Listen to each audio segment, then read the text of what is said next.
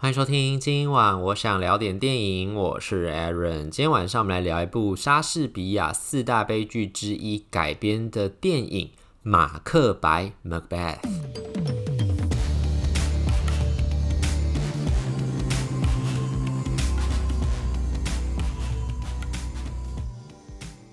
马克白这个片子好像是一五年还一六年的时候的电影了吧？那个时候其实在台湾的戏院也有上映，不过是我最近又重新在串流上面找来看了一次。其实我之前有看过马克白电影，然后我也有大概听过马克白故事是什么。然后我之前看那个电影的时候呢，我其实并没有觉得特别特别的惊艳。当然，你就是说莎士比亚本来就是一个很有名的作家，然后写出了马克白这个故事是很厉害。可是呢，我不知道是因为当时我太年轻的关系，所以我那时候看了马克白。就我并没有太大的感觉，我就只是觉得说，哦，这就是一个中古世纪的故事，因为它故事背景大概是在十一世纪吧，讲的是苏格兰那个地方，它故事背景设定在苏格兰啦，苏格兰那个地方的一个贵族后来变成国王的一个故事。但是呢，那个时候我看的时候，就只觉得哦，中古世纪就是脏脏的嘛。然后那个时候其实刚好，我记得那个时候 HBO 的那个《权力游戏》已经在播了，所以那感觉其实有点像。可是它又没有像《权力游戏》这么样的浅白，然后没有像《权力游戏》这么样的血腥暴力，这么样有商业性的那种感觉，娱乐性的感觉。所以那时候我看完《马克白》的时候，我只觉得说，哦，就是一个故事，然后就是一个呃。呃，贵族将军，然后他听信了女巫的预言之后，然后就去把自己的国王杀掉，然后后来又因为自己杀了国王这件事情感到心魔作祟，心理作用作祟关系，又自己变得疯疯癫癫，然后最后导致自己悲剧结局的一个故事。我那时候看的只是这样的感觉，然后就觉得说，哦，Michael Fassbender 还有那个 Marion c o t i l l a 演的很好，然后觉得说，哦，他们很棒，但是没有特别太大什么感想这样。然后前一阵子呢，就是我刚好在就坐车回家的时候，我就在。看那个 YouTube 上面的影片嘛，然后就跳出来有一个是 TED 写的那个做的一个动画短片，TED 就是那个 TED 平台 D T E D TED 那个平台，他们底下其实有一个小小子品牌叫做 TED Ed，就是 TED Education 啦。教育频道这样，然后它里面其实有很多很多的短片。其实我之前就看过这个频道的很多电影，啊、呃，很多动画片啦，应该这样讲，因为它几乎都是用动画片的形式去讲，比如说是科普啦，或者文学啦，或者是一些什么作品，就是觉得大家可以知道一些有趣的小知识。然后它很短，大概每篇都是十分钟以内，大概五六分钟，基本上都五六分钟啊，十分钟以内就可以结束的动画短片。然后它做的都很精致、很漂亮，所以如果你对一些题材有兴趣，然后刚好 TEDx 上面又有简单的一些介绍影片、入门影片的话，其实大家可以推荐大家可以去找来看，因为我觉得他做的真的很好看。然后那时候呢，就在回家路上就刚好跳出了这个，就是演算法就跳出了那个 TEDx 里面做的一个关于马克白的动画片，然后想说，嗯，那不然我来看一下好了。就看了之后才突然发现说，诶。他这个故事怎么跟我当时的那种想法有点不太一样？就是它里面还提到了很多，就是关于最近我看的一些作品里面提到的主题，就像不管是沙丘或者是哈利波特，因为最近哈利波特手游不是蛮红的嘛，所以我觉得再把哈利波特小说再找来看了一下下。然后我那时候边看那个马克白动画短片的时候，就突然想到，就说其实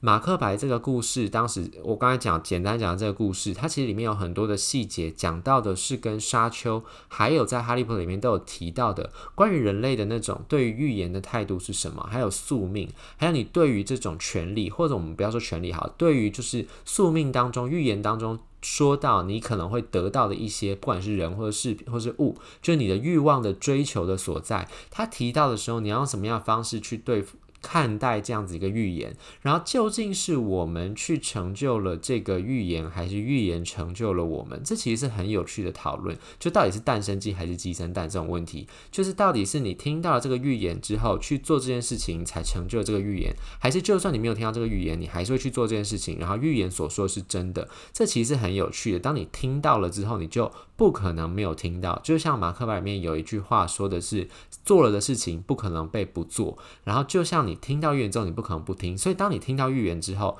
到底你要顺着预言去做，完成你的宿命，还是你不照着预言去做？可是你不照预言去做，其实可能也是预言的一部分，因为就是上天的旨意，要你听到这个预言之后，然后你不去做这件事情，然后导致你下一个结局。所以在这种到底是上天命定，还是你个人选择之间的纠结跟拉扯，然后人类要怎么样做出决定，让你对于你所渴望的那些人事物，你欲望追求的所在，你要什么样态度去面对他们？其实，在马克里面都有很呃，我觉得算是很戏剧性，然后很暴力，而且很阴呃很黑暗的一种描绘方式啊。他就是透过那个时候的，刚才说十一世纪的这个苏格兰国王，就是 Michael Fassbender 演的这个叫做马克白的这个将军，他其实本来是苏格兰国王底下的一个骁勇善战、非常英勇又受人民爱戴、受子民爱戴的一个将军。然后他跟他的一个朋友叫做班科，就马克白跟班科，他们俩都是将军，他们同时都是苏格兰王底下非常英勇的这个大将。他们那时候呢，就是苏格兰王本来是。是这个等于是他的王权摇摇欲坠吧，然后。领地之内其实有非常非常多的叛乱跟战争，所以他就派出了看起来就是他们这个国家已经摇摇欲坠这样子，他就派出了马克白跟班科去帮他四处征战，然后平定这些战乱。他们确实也是不负国王所望，然后就在各地都是骁勇善战。看起来虽然他们兵力跟这个叛军相比好像有点呃不是这么样的稳妥，但他们还是凭借着自己的才能跟自己的英勇，把这所有的战乱都平定了。这样，所以就让苏格兰国王非常非常的安心。可是呢，有一次呢，就是当马克白跟班科他们在战场上的时候。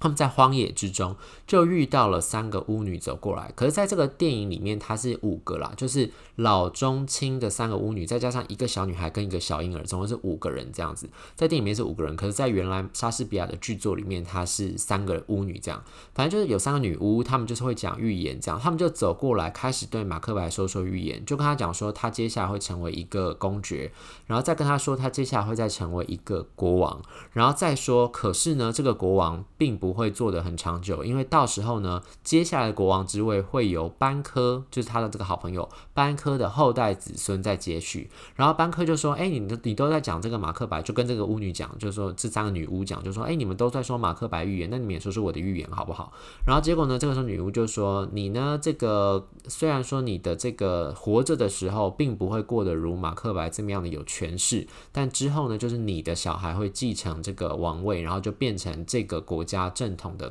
这个国王统治者这个样子，他们俩其实当时听到这个预这三个预言的时候，就一个就是马克白会变成公爵，然后再说马克白接着会变成国王，然后再说这个到时候班科的小孩会继承王位这件事情，他们三个听到时候，其实本来只是想说哈。这是什么？就是当笑话在听了。可是当他们刚遇完女巫，然后离开这个地方之后，过不久呢，就快马就有使者来报，就说呢，国王刚刚把一个叛乱的这个公爵的领地剥削掉，然后把这个领地封给了马克白，然后马克白就变成了这个公爵，然后之后还马克白还要去征讨这个。呃，这个原来的这个公爵，然后把他当这个叛国罪，然后就把他处死掉，这样，所以等于是女巫的第一个预言就应验了。所以在这个时候呢，马克白突然就想说，难道说这些女巫讲的是真的吗？他内心当中开始就动摇了。他本来是对自己的国王忠贞不二的一个忠臣，可是这个时候他听到这个预言之后，他就觉得很奇怪，他就开始心中开始想说，难道我就是下一个国王吗？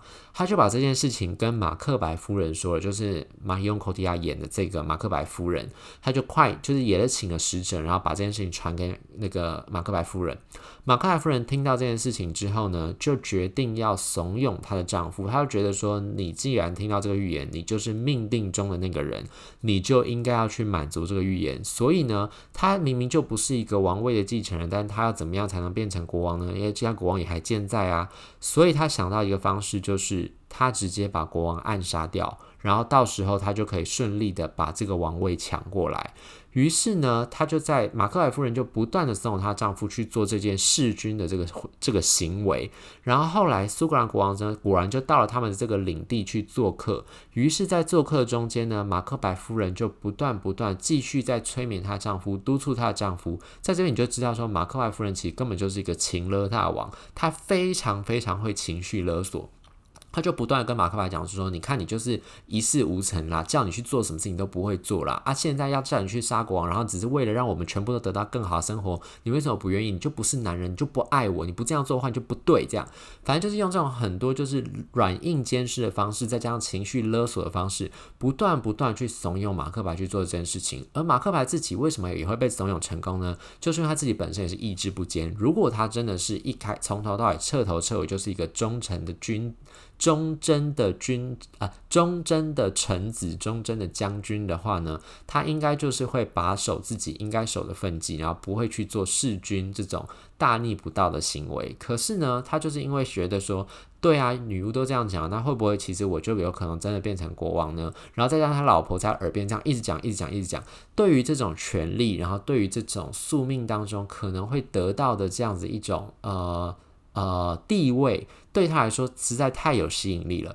所以后来他就真的做出了这样的行为，然后甚至把这个行为呢就嫁祸给这个国王的随从，就说是他们两个去弑君的。所以后来他就顺利的登上了王位。可是登上王位之后呢，这件事情其实就变成他很大的一个心魔，因为他是内心当中是非常非常愧疚的。讲到这样愧疚感，然后这样子的一种罪恶感，其实又跟我们之前讲过很多，比如说是算牌手啦，还有这个接线追妻啊，前前一阵刚分享接线追妻，其实在讲的关于罪恶感这件事情，罪恶感这件事情是很容易去腐蚀一个人的灵魂，然后腐蚀一个人的心智的。所以马克白跟他的夫人，你不要想到他夫人本来一开始是不是就让他的老公去一直怂恿他老公去杀人，他才是幕后主使者，他应该会过得心安理得，觉得很爽吧？其实也没有，夫妻两个人其实对于他们做这件事情都是非常非常的煎熬的。尤其是当这个马克白夫人看见马克白因为去做暗杀这件事情，虽然登上王位之后，但内心性格变得越来越的暴虐无道。然后他因为登上王位之后，他觉得不安全，因为他手边他那种权力突然降临在自己身上之后，又会感觉到自己的权力是不是也有可能有一天也被这样的方式夺走？毕竟是就像我们常在说，就是。劈腿人有一天也被人家劈腿，就是就是你是怎么拿到这个权利的？别人也有可能用这个方式把你的权利拿走。所以其实他内心当中除了罪恶感之外，马克白除了罪恶感之外，他其实还有非常非常强烈的不安全感。他开始会失眠，他开始会看到幻象。虽然说看到幻象有可能也是因为这个剧里面这个故事里面本来就比如说就有女巫有预言什么充满魔法这种感觉，所以要可有可能也是真的看到了鬼魂或什么的。但总之他就变成精神状态非常非常的不稳定。他太太看。看到她老公变成这样子，精神状态不稳定，然后性格又大变，变得暴虐无道，跟她原来印象中那个，虽然你家说讲难听是软弱，但我觉得讲好听就是比较温柔敦厚的一个老公，相比是完全不一样的一个人，好像变成了一个非常他都不认识的一个人。所以其实马克白夫人在这个时候，她内心当中也是非常非常的懊悔，她内心当中也是有非常难以磨灭的那一种，就是精神也开始出现扭曲，性格也开始产生了变化。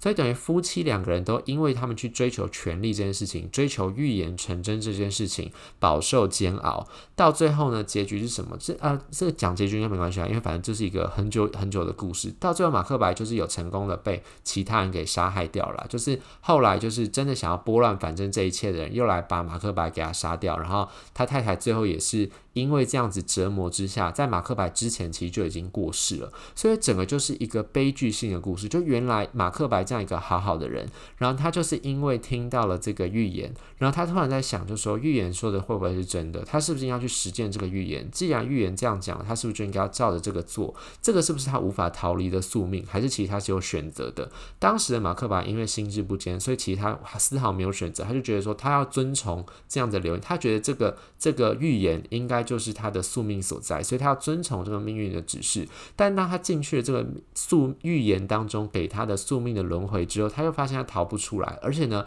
当他发现就是说前面就是刚才不是讲说有三个预言嘛，女巫的三个预言，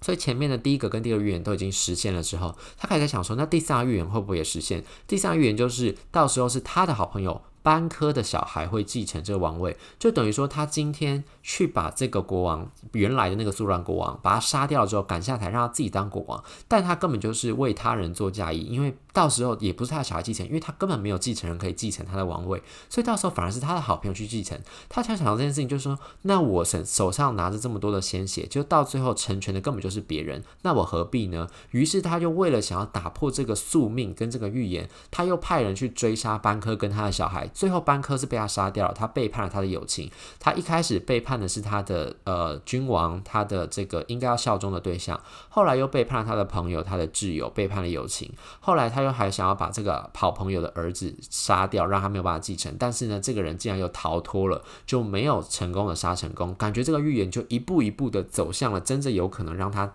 走向毁灭的这个方向，所以他内心当中的那种不安感、跟这种紧张感、跟失落感，他的黑暗就越来越大、越来越大，最后就侵蚀了这个人的灵魂，就变成了一个悲剧性的角色。所以其实，在看完我，我是后来重新在串流上，因为这个片子后来现在已经上串流了，我后来在串流上重新再把片子搞找来看一次之后，才发现说，哦，原来这样子一个故事原型，然后还有关于莎士比亚在马克白里面讨论到这些故事，这种关于这种宿命，我们刚才讲关于宿命、关于预言。关于命运这件事情的讨论，还有人性当中的那种懦弱跟黑暗，他其实很早很早就已经讨论到了。只是后来在我们后来很多的后世的一些文学作品、影视作品里面，都陆陆续续其实都还是不断有人在讨论这件事情。或许你可以就说成是莎士比亚其实很早四百年前很早很早时候就观察到了人类当中与生俱来有这种悲剧性的这种倾向，他把它描绘出来，然后透过一个他是虚构这个故事，然后把它创作出来放在故事里面。他其实也是当时。也是算是有政治性的意涵啦。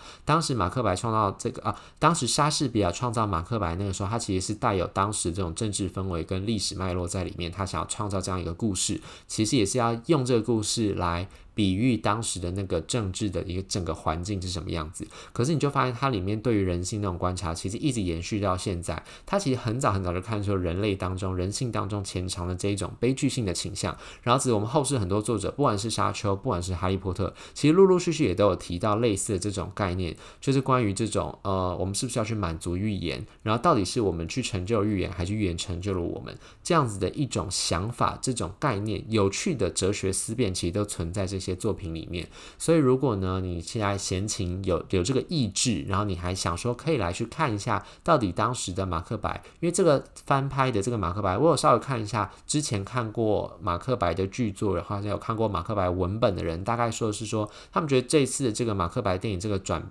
这个改编算是还蛮忠于原著的，而且就是没有做太大的更动，然后基本上就是把原来这个莎士比亚剧本里面的这些细节都呈现出来，甚至还有做一些些微的调整，就比如说像那个科提亚的那个马克白夫人的那个戏份的部分，其实有在另外的做一些增加，更增添了这个角色的深度跟立体感跟刻画。所以呢，如果有兴趣的话，真的是可以把这个马克白找来看一下，也可以大概知道一下人家在说的莎士比亚的作品为什么会这么样的伟大。莎莎士比亚四大悲剧在讲什么？因为马克白四大悲剧之一嘛，莎士比亚这些作品大约在讲什么内容？为什么值得大家深思？为什么会带给后世这么多的启发？所以呢，就把今天就把这个马克白这个电影再介绍给大家，有空可以去看一下。以上就是今天想跟大家分享这部《马克白》。如果对这集节目内容有任何意见，欢迎留言或上 Instagram 搜寻电影伦森私讯小盒子，让我知道。希望我想聊电影，我们下次再见，拜拜。